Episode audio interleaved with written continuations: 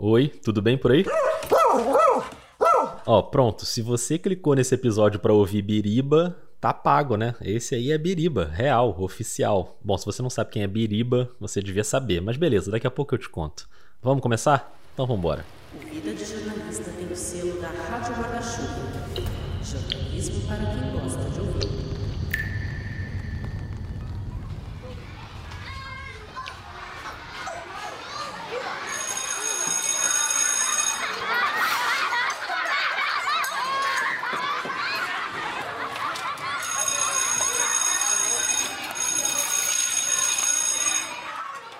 Quando você escuta esse som, você imagina o que aí na sua cabeça?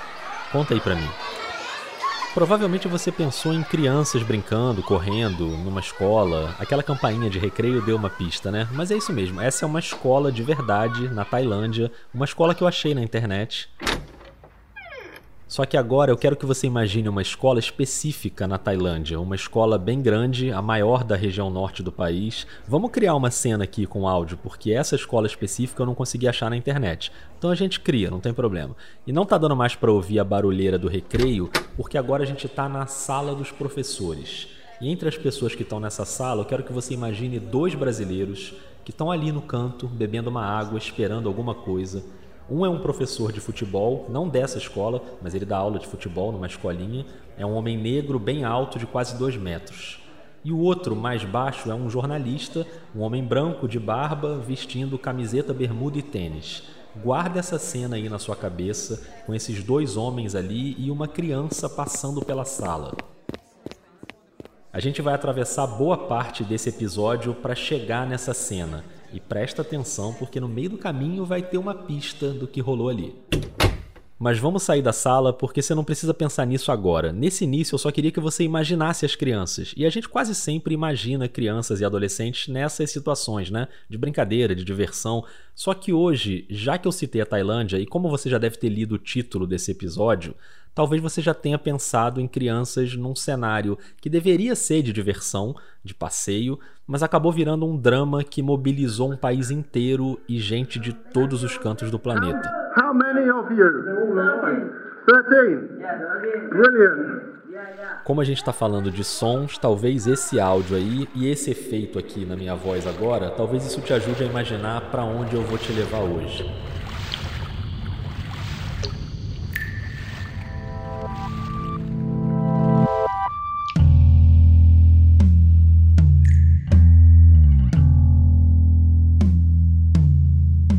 Memórias é uma série do podcast Vida de Jornalista.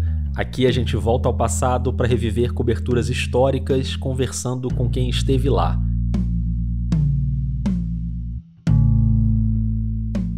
No episódio de hoje, um passado recente, em 2018, com o resgate dos meninos da caverna na Tailândia.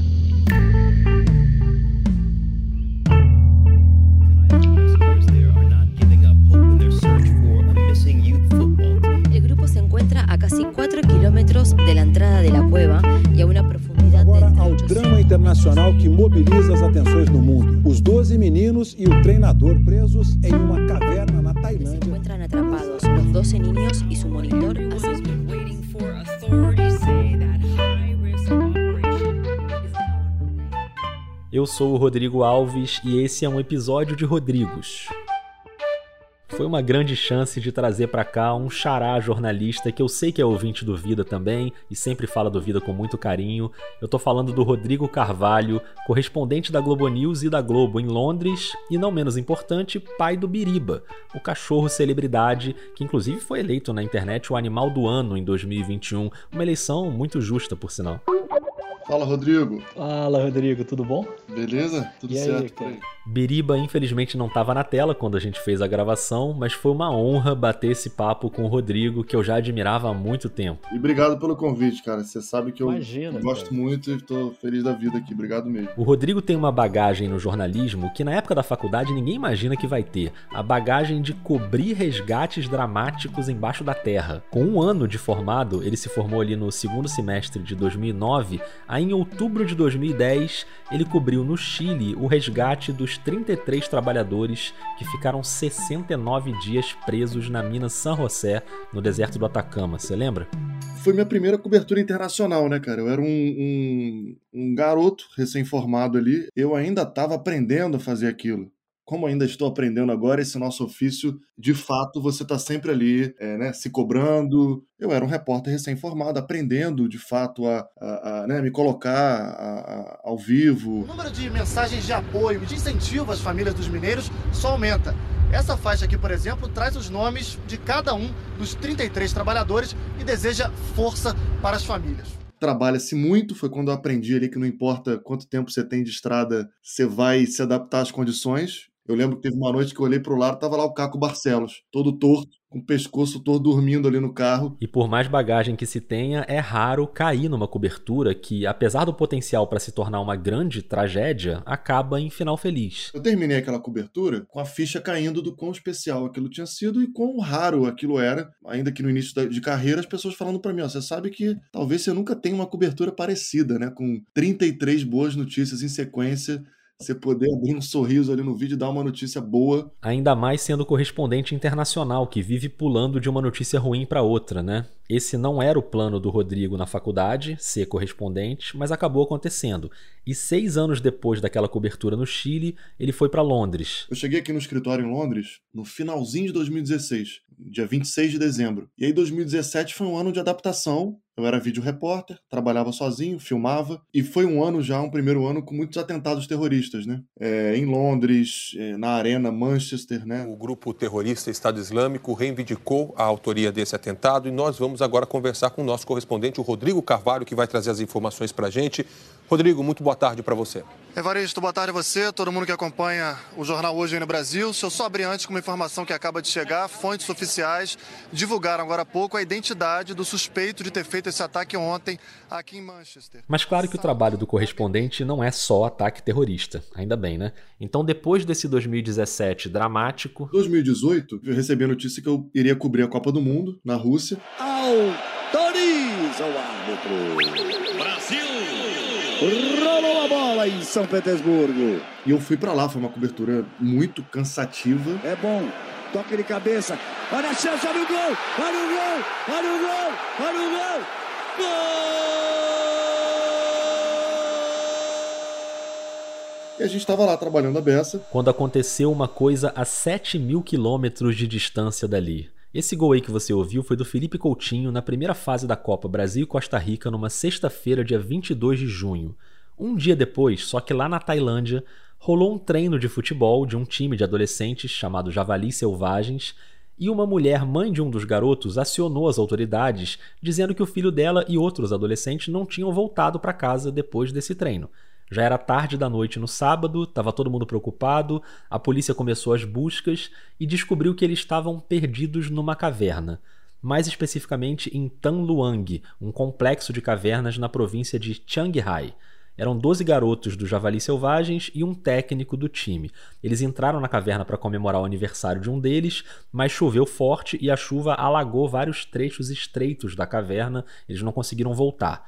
Essa notícia só foi ganhar repercussão nos dias seguintes. Houve só o Chico Pinheiro no Bom Dia Brasil, já na terça-feira, dia 26. Vamos falar agora no noticiário internacional de um drama de jovens na Tailândia. Mergulhadores de lá da Tailândia tentam resgatar um grupo de adolescentes que estão desde sábado presos numa caverna. Hoje, terceiro dia de buscas, mergulhadores notaram pegadas recentes, o que aumenta a esperança de encontrar o grupo vivo. Ou seja, naquela altura ainda não se sabia nem se eles estavam vivos. O Rodrigo Carvalho estava na Rússia, mas já tinha ouvido a notícia da caverna na Tailândia. Eu estava acompanhando a história dos meninos da caverna, eu estava de olho porque foi uma manchete que, quando eu vi pela primeira vez, era muito impactante, era uma história muito marcante já na largada. Era uma história que, naturalmente, me remetia à história dos mineiros do Chile, e eu fiquei de olho ali. Eu não mergulhei na cobertura, não lia todas as reportagens, porque estava cobrindo a Copa do Mundo na Rússia e a gente estava produzindo a beça ali para Globo News. E tinha jogo do Brasil de novo na quarta-feira, um dia depois daquele anúncio lá do Chico Pinheiro no Bom Dia Brasil. O Rodrigo estava na cola da torcida brasileira ao vivo no Estúdio I com a Maria Beltrão. Rodrigo Carvalho está em São Petersburgo, Rodrigo! Nervosa. O Rodrigo é sem prazer, né? A gente pode estar tá gritando aqui e ele tá com aquela cara de uma tranquilidade. É um lorde. E como é que você tá? Como é que tá o seu coração e como é que tá a torcida por aí, Rodrigo? Ô Maria, é claro que eu tô empolgado com esse jogo nervoso. A gente tá aqui na fila da, da FIFA Fan Fest aqui em São Petersburgo, cheio de brasileiro, claro.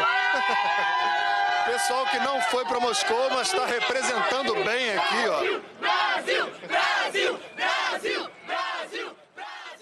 Na Rússia, a torcida deu certo, o Brasil ganhou da Sérvia por 2 a 0 e se classificou para as oitavas de final para enfrentar o México. Na Tailândia, depois disso, foram mais cinco dias de muita torcida e muito trabalho, até que aconteceu o primeiro milagre. No dia 2 de julho, mesmo dia em que o Brasil enfrentaria o México na Copa, dois mergulhadores britânicos conseguiram avançar pelas passagens estreitas e inundadas e encontraram os meninos numa área que não tinha sido inundada, a quase 4 quilômetros lá da entrada da caverna e a 400 metros de uma câmara que servia de base para o resgate. Como o caminho fazia um zigue-zague para cima e para baixo também, com profundidades diferentes, esse lugar onde o grupo estava preso ficava mais de 800 metros para baixo do nível da superfície. Eles estavam todos sentados numa espécie de elevação de terra, cercada por água, quando os mergulhadores chegaram, e esse momento foi gravado em vídeo. How, how many of you? 13. Brilliant. Essa é a hora que o mergulhador pergunta quantos vocês são, e o único menino que falava inglês responde 13, e o britânico fala 13, brilhante, porque era a confirmação de que todos estavam vivos, os 12 garotos e o treinador.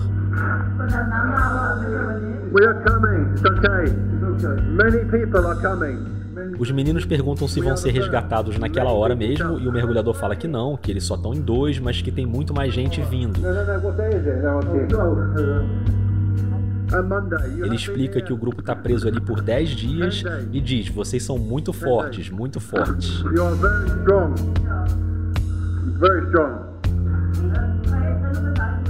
Começava ali, de fato, uma operação de resgate complexa, incerta e perigosa. É claro que o dia 2 de julho foi um dia de esperança a esperança de um desfecho semelhante ao dos mineiros no Chile oito anos antes.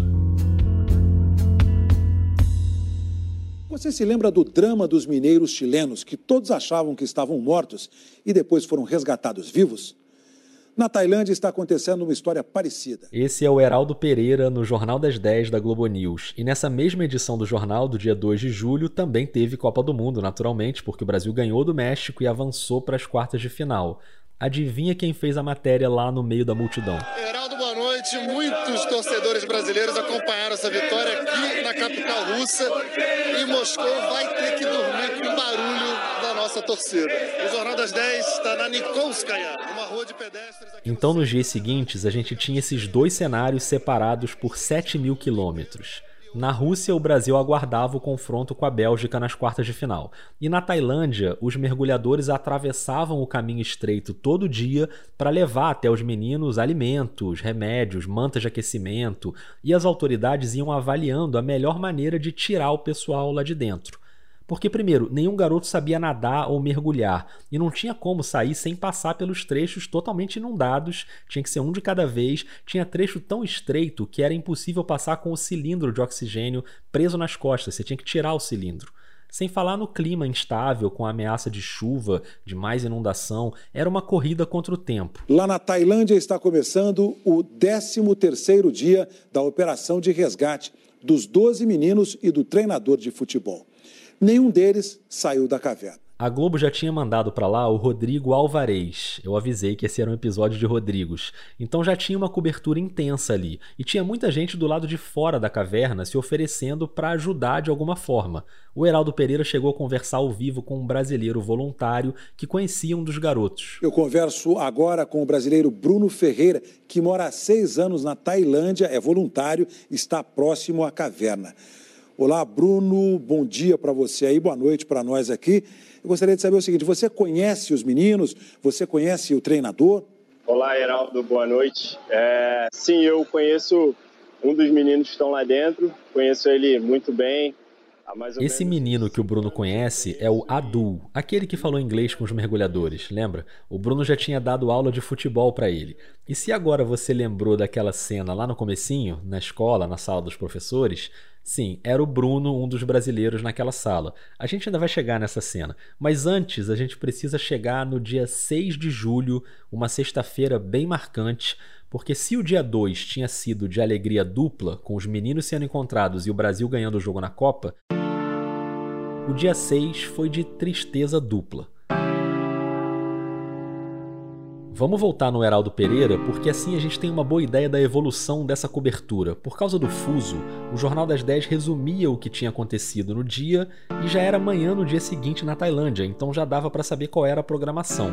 E o Heraldo abriu a edição do dia 6 com essa notícia. A morte de um mergulhador experiente abalou a equipe que tenta salvar os 12 meninos e o treinador presos na caverna. O Rodrigo Alvarez, que já estava lá cobrindo pela Globo, explicou que a chuva naquela sexta-feira ameaçava a operação, que o nível de oxigênio na caverna estava diminuindo. E além disso, o dia amanheceu com a notícia de uma tragédia. Um mergulhador de elite da marinha tailandesa, que tinha se juntado voluntariamente ao grupo que luta para resgatar os meninos, morreu enquanto mergulhava dentro da montanha. Enquanto isso, na Rússia, um outro tipo de tristeza, uma tristeza esportiva. Pela direita, lá vem a Bélgica de novo. Marcelo na marcação! Gol!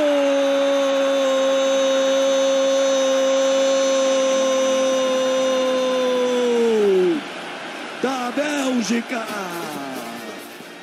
O Brasil perde o jogo das quartas de final por 2 a 1 e está eliminado da Copa do Mundo de 2018. E aí, quando o Brasil foi eliminado para a Bélgica, eu tava, a gente cobriu esse jogo num bar em Moscou. Um bar bem grande que tem é, no centro de Moscou. Veja essa, o repórter Rodrigo Carvalho, que acompanhou o jogo de um bar em Moscou, achou que seria ele o mais triste com a derrota do Brasil. Engano. Nossa dor foi a dor do palestino mais brasileiro que você pode conhecer. Murad sofreu como nenhum outro brasileiro nesse bar em Moscou. Os dois gols da Bélgica deixaram o cara transtornado. E eu já tinha é, é, despachado minha reportagem ali, que era aquela fossa do que foi aquele jogo ali, né, para a torcida brasileira em Moscou. E aí a gente estava relaxando ali, sem saber o que seria ali da, do futuro da equipe. A gente não sabia se sairia da Rússia, porque ah, o Brasil está eliminado, acho que perde o interesse, vocês voltam ou se a gente continuaria. Nem uma coisa nem outra. Nem volta para Londres, nem continua na Rússia. E aí, naquela mesma noite, o Dani Navarro, então coordenador da editoria de Inter da Globo News, me liga falando: olha, a gente está vendo a passagem aqui para você e o Pedro Machado, cinegrafista, irem para Tailândia amanhã de manhã. Isso era, Rodrigo, sei lá, era 11 da noite em Moscou. E o voo seria 6 da manhã. Então ali eu já me preparei ali, para, já entendi que o esquema que o esquema vai ser especialmente doido. Ali começou uma maratona para sair de Moscou e chegar em Shanghai.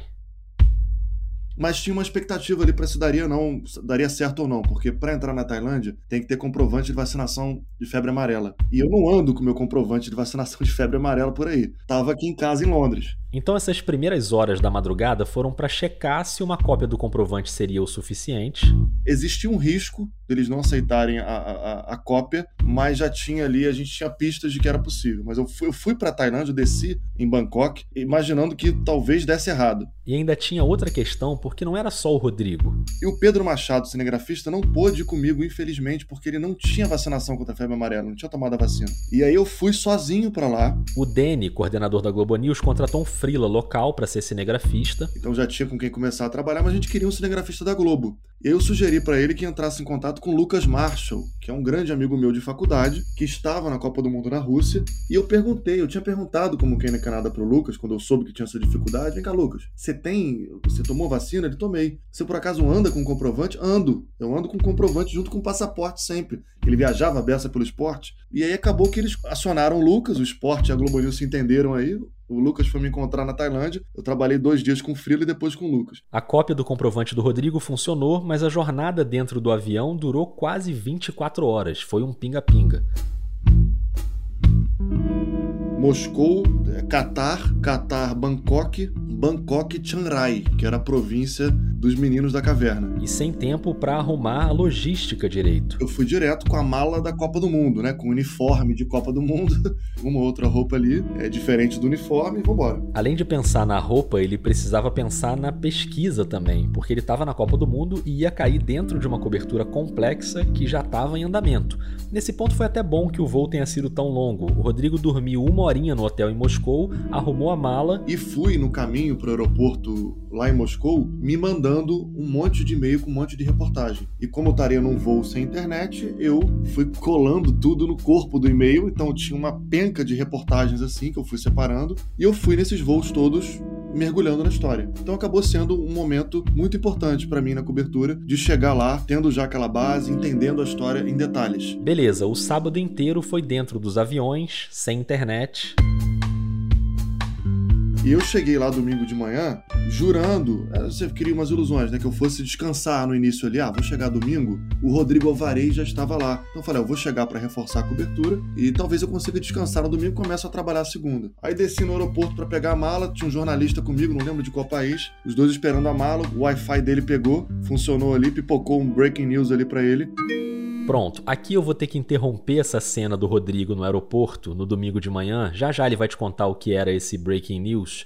Mas antes eu preciso te contar o que aconteceu no sábado, enquanto ele estava dentro do avião, porque muita coisa aconteceu e a história deu uma escalada pessimista. Você lembra que na sexta tinha morrido o mergulhador, né? No sábado, a coisa começou a ficar ainda mais preocupante. Uma tempestade atingiu o norte da Tailândia, tornou ainda mais difícil o resgate dos 12 meninos presos numa caverna há duas semanas. Essa é a Elizabeth Pacheco, que estava apresentando o Jornal das 10 no lugar do Heraldo naquele plantão de sábado. O Rodrigo Alvarez contou que as condições do clima colocaram a operação no momento decisivo. O resgate ia ter que começar de qualquer jeito. As autoridades tailandesas decidiram acelerar os planos e agora dizem que a retirada dos meninos pode acontecer em até quatro dias. Isso foi ao ar na noite de sábado no Brasil, já era manhã de domingo na Tailândia. E o Rodrigo Carvalho, você lembra, estava ali no aeroporto esperando a mala. Vamos voltar para aquela cena, quando pipocou o alerta no celular do jornalista que estava com ele. Funcionou ali, pipocou um breaking news ali para ele, dizendo que tinha começado naquela manhã, poucos minutos antes, o resgate. E aí é isso, deixei as malas no hotel rapidinho, encontrei com a Varese e comecei a trabalhar virado da fossa da eliminação do Brasil, do voo de 24 horas, para uma cobertura completamente diferente. E assim começou. Agora eu convido você que está ouvindo para aquele exercício que a gente sempre faz aqui no Vida de se colocar no lugar do repórter. Imagina o nível de adrenalina depois de um voo que durou um dia inteiro, praticamente sem dormir, e no desembarque você recebe a notícia de que começou de fato a operação de resgate. Em condições perigosas, com risco de acontecer o pior, foi nesse momento tenso que o Rodrigo Carvalho desembarcou na cobertura. Eram 90 mergulhadores envolvidos na operação, sendo 40 tailandeses e 50 estrangeiros. Do lado de fora da caverna estavam apostos 13 equipes médicas, com 13 ambulâncias e 13 helicópteros, ou seja, um esquema completo de resgate para cada uma das pessoas que estavam lá dentro. E a primeira tentativa foi um sucesso.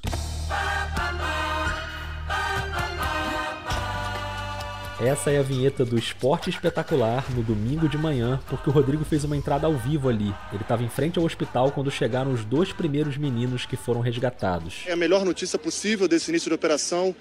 Dois dos 12 meninos já estão fora da caverna, estão aqui nesse hospital de onde eu falo ao vivo. Naquele mesmo domingo, outros dois adolescentes saíram, então foram quatro no primeiro dia, e a expectativa era por mais quatro no segundo dia. Na noite de domingo, quando já era manhã de segunda lá na Tailândia, o Rodrigo entrou ao vivo no Jornal das 10 para conversar com Elizabeth Pacheco sobre a operação. Tudo bem, Beth? Boa noite para você, todo mundo que acompanha o Jornal das 10. É, a, a boa notícia é que o tempo tá bom, pelo menos nesse início de manhã por aqui. E é importante lembrar o planejamento inicial. É, a intenção é resgatar os meninos em três grupos: quatro no primeiro dia, etapa vencida, quatro no segundo, no terceiro e o técnico por último, o treinador. A gente não tá vendo o Rodrigo agora, claro, mas só para você saber, ele tá numa área perto da caverna, atrás dele passa um rio bem grande, é um cenário bem bonito, com muita vegetação. É dali que ele faz as entradas no Jornal das 10. Trouxe uma esperança muito grande para tanta gente ao redor do mundo que acompanha essa história com tanta aflição, né? Essa escolha do cenário para as entradas ao vivo era uma questão, porque a área da caverna mesmo era bloqueada para os jornalistas. É, a gente não via a entrada da caverna, né? E, e esse era um desafio para a cobertura, claro, porque era uma cobertura raiz, assim, sabe? Do, do, do relato do repórter do que ele estava vendo em loco na cidade. E os dois Rodrigos também mostravam bastante os cenários das redondezas. Teve um dia que a gente foi pro centrinho, e aí lá eram, eram, eram aquelas feiras de rua, as pessoas assistindo nas barraquinhas ali, aquela TVzinha de tubo, e aquele barulho de moto, muita moto lá, né? Lambretinha e aqueles. Como é que é o nome mesmo dessa. É... Aquele tuk-tuk, aquele. Tuk-tuk, você falar TikTok. aqueles tuk-tuk. Os tuk-tuks, buzina, muita buzina de tuk-tuk de moto. Quando você ia no centro, esse era o cenário, assim. E vambora. Então vambora, porque o resgate seguiu como planejado nos dias seguintes. Mais quatro meninos foram resgatados na segunda-feira, dia 9. Mas nesse momento tinha uma coisa curiosa e angustiante sobre essa operação. Que é o fato de muitas famílias simplesmente não saberem Muitos pais não sabem, por exemplo, se seus filhos, seu filho foi ou não resgatado, ou se é um dos quatro que precisam sair da caverna ainda. Imagina a aflição das famílias, né? Naquele ponto, os pais e as mães sabiam que oito meninos tinham sido resgatados, mas ninguém sabia quais. Isso era justamente para não gerar uma disputa ou uma insatisfação das famílias que ficariam por último. Fato é que os dois primeiros dias deram muito certo, então o clima era de otimismo e sempre na companhia de um elemento muito presente na cultura tailandesa: a fé que era um componente muito interessante dessa história também, né? A fé budista. É que o budismo tem, assim, ele, ele é quase que uma religião que navega numa. é uma religião simpática, assim, vamos dizer assim, né? E era muito presente. Dentro da caverna, essa fé também teve um papel fundamental, na prática. O técnico deles era um monge budista. E esse técnico fez vários exercícios de meditação com os garotos, principalmente nos primeiros dias de confinamento, antes dos mergulhadores encontrarem o grupo. Esses exercícios ajudam, né? Você não exigir tanto do metabolismo, com isso você guarda energia, a meditação ajuda a acalmar os pensamentos pensamentos.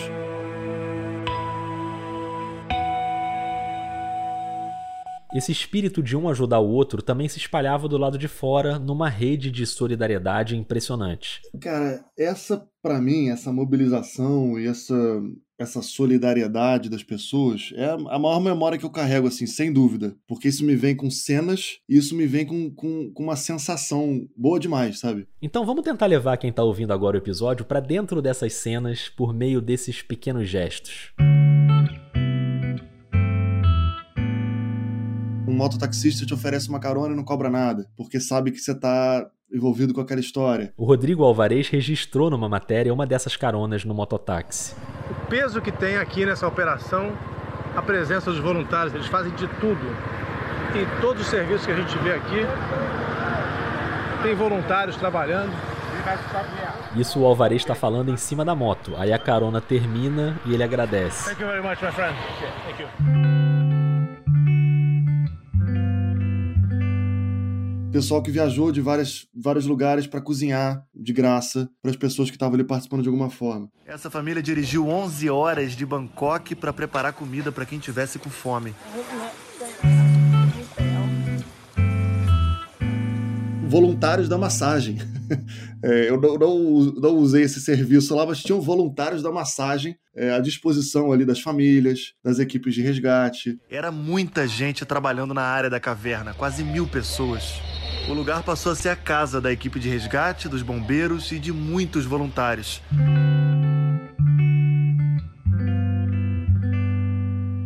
Mergulhadores especialistas em resgate em caverna, quantos são no mundo que já têm uma experiência de, de resgate em caverna? Pouquíssimos. E britânicos foram para lá, japoneses foram para lá, e foram para lá sem serem convocados oficialmente. Tiraram dinheiro do próprio bolso e foram para lá. Existe uma rede, eles se conhecem, e criou-se ali uma rede de mergulhadores, voluntários também, que foram para lá e, e, todo essa mobilização que fez esse resgate acontecer no fim das contas. Então vamos para o terceiro dia de resgate, a terça-feira, dia 10 de julho de 2018, quando finalmente veio a grande notícia. E o mundo respira aliviado. Essa é a querida Aline Midley no Edição das 10 de manhã. Ela tá ao lado da Raquel Novaes e elas vão chamar o Rodrigo para contar o desfecho dessa história. Terminou o drama dos 12 meninos e do treinador deles que ficaram mais de duas semanas presos em uma caverna.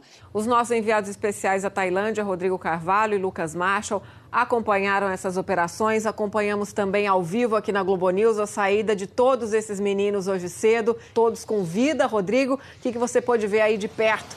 Gente, ótimo dia para vocês. Já final de noite aqui na Tailândia. Vocês podem imaginar a noite especial que esse lugar aqui viveu. Eu falo ao vivo aqui em frente ao hospital. A gente não tem ainda informação, não está certo ainda, não está claro se os meninos que foram resgatados por último e o treinador também já chegaram aqui na dúvida. Tem muita gente de plantão na porta do hospital, não só jornalistas. E é lógico que pouco depois disso, o Rodrigo testemunha ao vivo o momento em que a ambulância chega com os garotos. Chega agora a ambulância escoltada aqui no norte da Tailândia por aplauso desses moradores que estão vibrando tanto com essa notícia, assim como o mundo inteiro. Nesse momento, o Rodrigo entrevistou as pessoas que estavam ali na expectativa, todo mundo feliz. E aí tem uma outra questão para um repórter brasileiro fazendo essa cobertura: a questão do idioma. Que é basicamente o desafio de você ter que entrevistar alguém. É, você não fala, não fala tailandês, então eu tinha sempre um intérprete do meu lado, que no caso também era esse cinegrafista Frila, que também era o motorista. Então você perde a oportunidade de fazer aquela pergunta no improviso. Não é o ideal, mas você se adapta. E a adaptação mais incrível que o Rodrigo fez foi justamente nesse momento da chegada da ambulância, quando estava ali uma tailandesa com o seu filhinho no colo, com os outros filhos ali também, sorrindo, comemorando, e o Rodrigo fez com ela uma não entrevista. Essa mãe trouxe os filhos, está aqui desde cedo com os filhos. A gente não consegue se comunicar, só no olhar, mas eu estava aqui, estava fazendo imagem dela, ela jogando o, o menino para o alto, comemorando, em solidariedade à agonia que viveram esses pais nessas últimas duas semanas.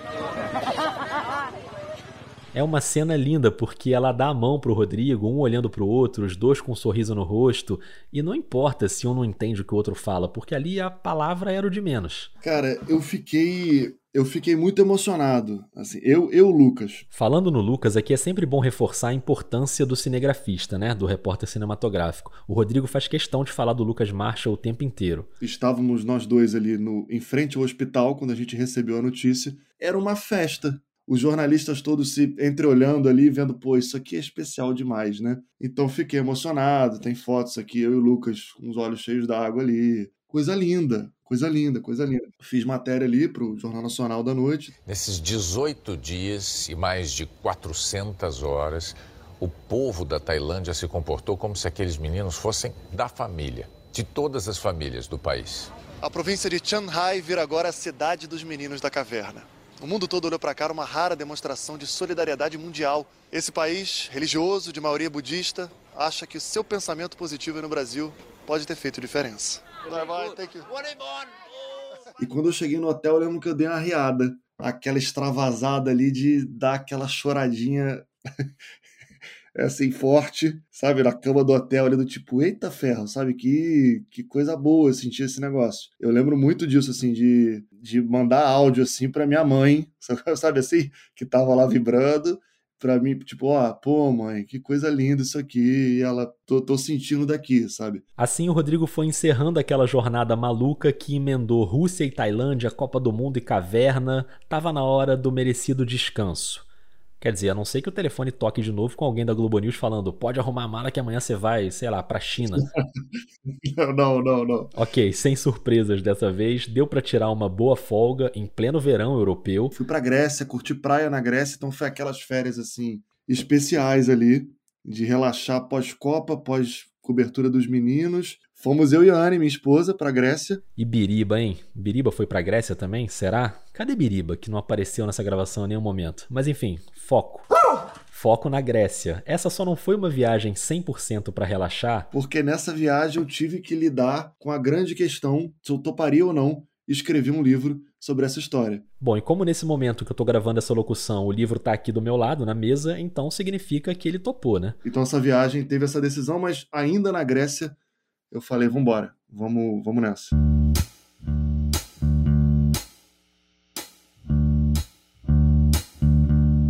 A questão é que para escrever o livro, o Rodrigo ia ter que voltar para a Tailândia, ele queria entrevistar pessoas importantes naquela história, mas encontrar os meninos de fato aí era uma tarefa quase impossível, porque nesse início eles ficaram bem isolados.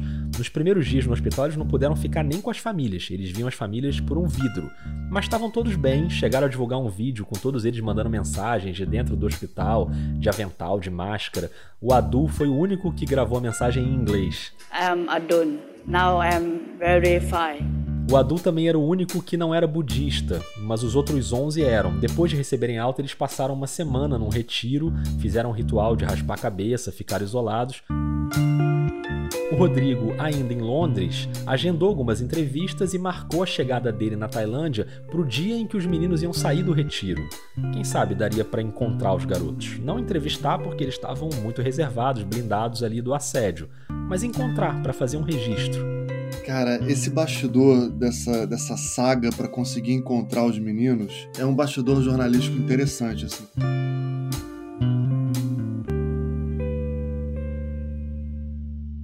Então a primeira questão era como se aproximar dos meninos sem ser invasivo. Era, foi um conflito.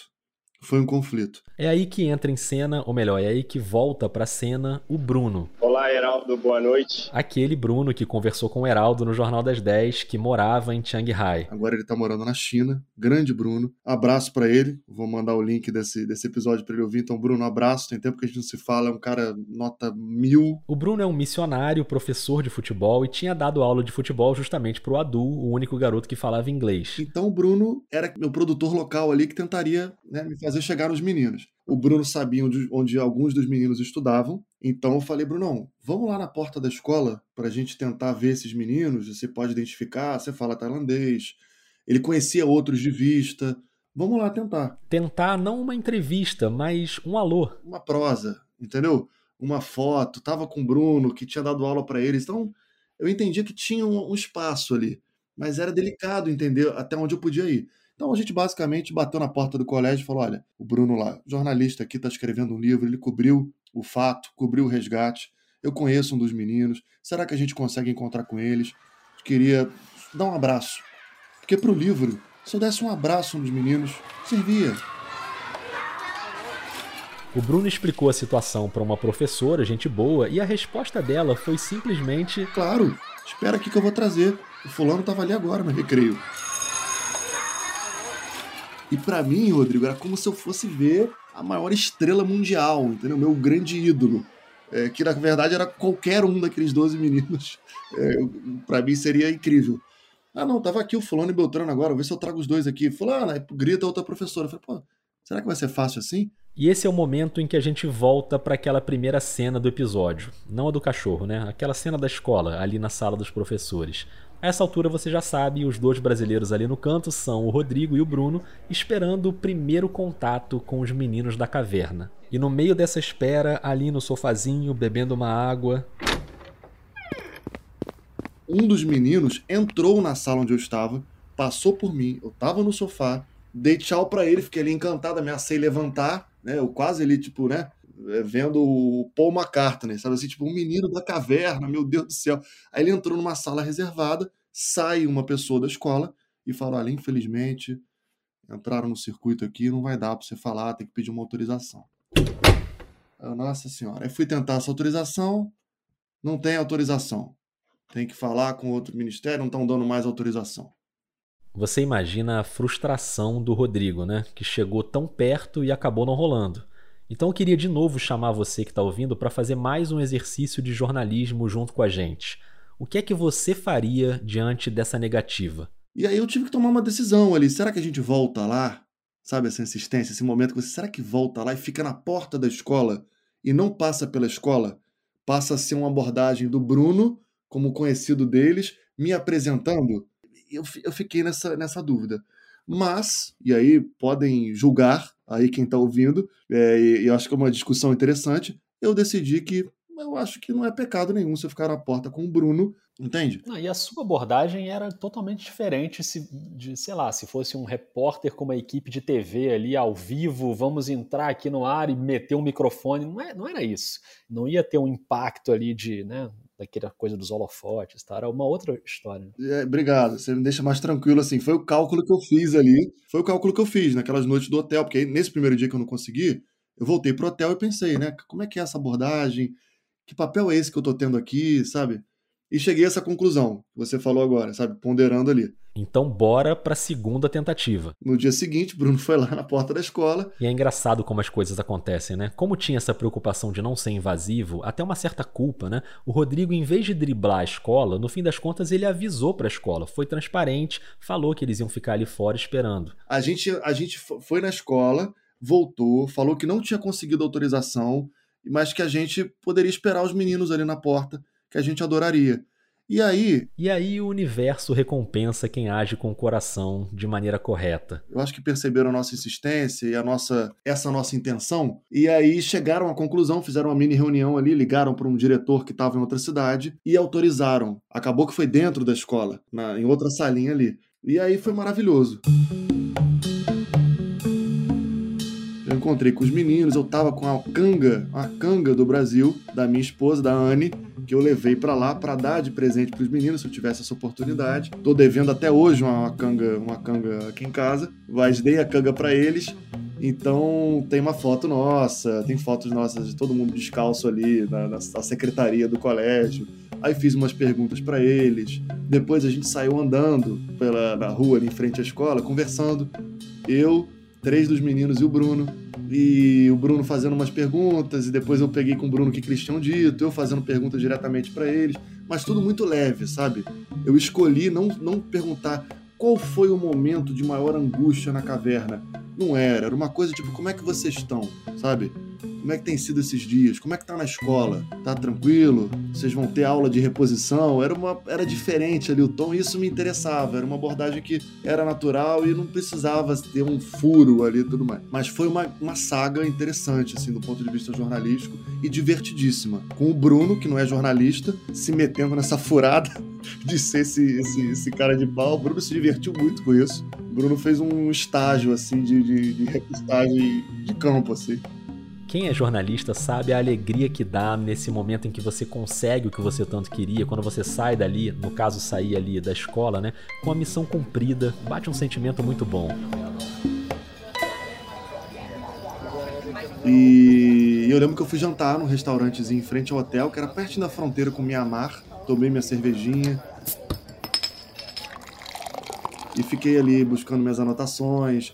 Então já fui batucando ali algumas coisas no, no computador do que eu tava sentindo ali para não perder aquilo, sabe? Um rascunhão ali de botando para fora os bastidores da, da, daquele encontro. Depois disso, o Rodrigo ainda foi num treino do Javali Selvagens. Conversei com o coordenador da escolinha, que era quem devia ter ido, quem inicialmente iria para a caverna com os meninos, que é um sujeito agitado, com um perfil completamente diferente, uma figura o cara. Aí conheci lá os, os outros meninos, o uniforme do Javali Selvagens, é, fiquei na arquibancada ali com os pais, assistindo o treino. O técnico que foi para a caverna ainda não estava lá no treino, ele estava recolhido no templo, mas Rodrigo e Bruno foram lá no templo também. E fomos muito bem recebidos lá. E a gente encontrou o técnico também. A foto na contracapa do livro sou eu, o técnico, e um, dois, três, quatro, cinco, seis Meninos da Caverna. Que história, que história. Você que tá ouvindo, você acha que acabou, né? Pô, essa história já teve Copa do Mundo na Rússia, viagem às pressas, resgate milagroso, aí volta pra Tailândia para escrever o livro, aí consegue encontrar os meninos, encontra o técnico.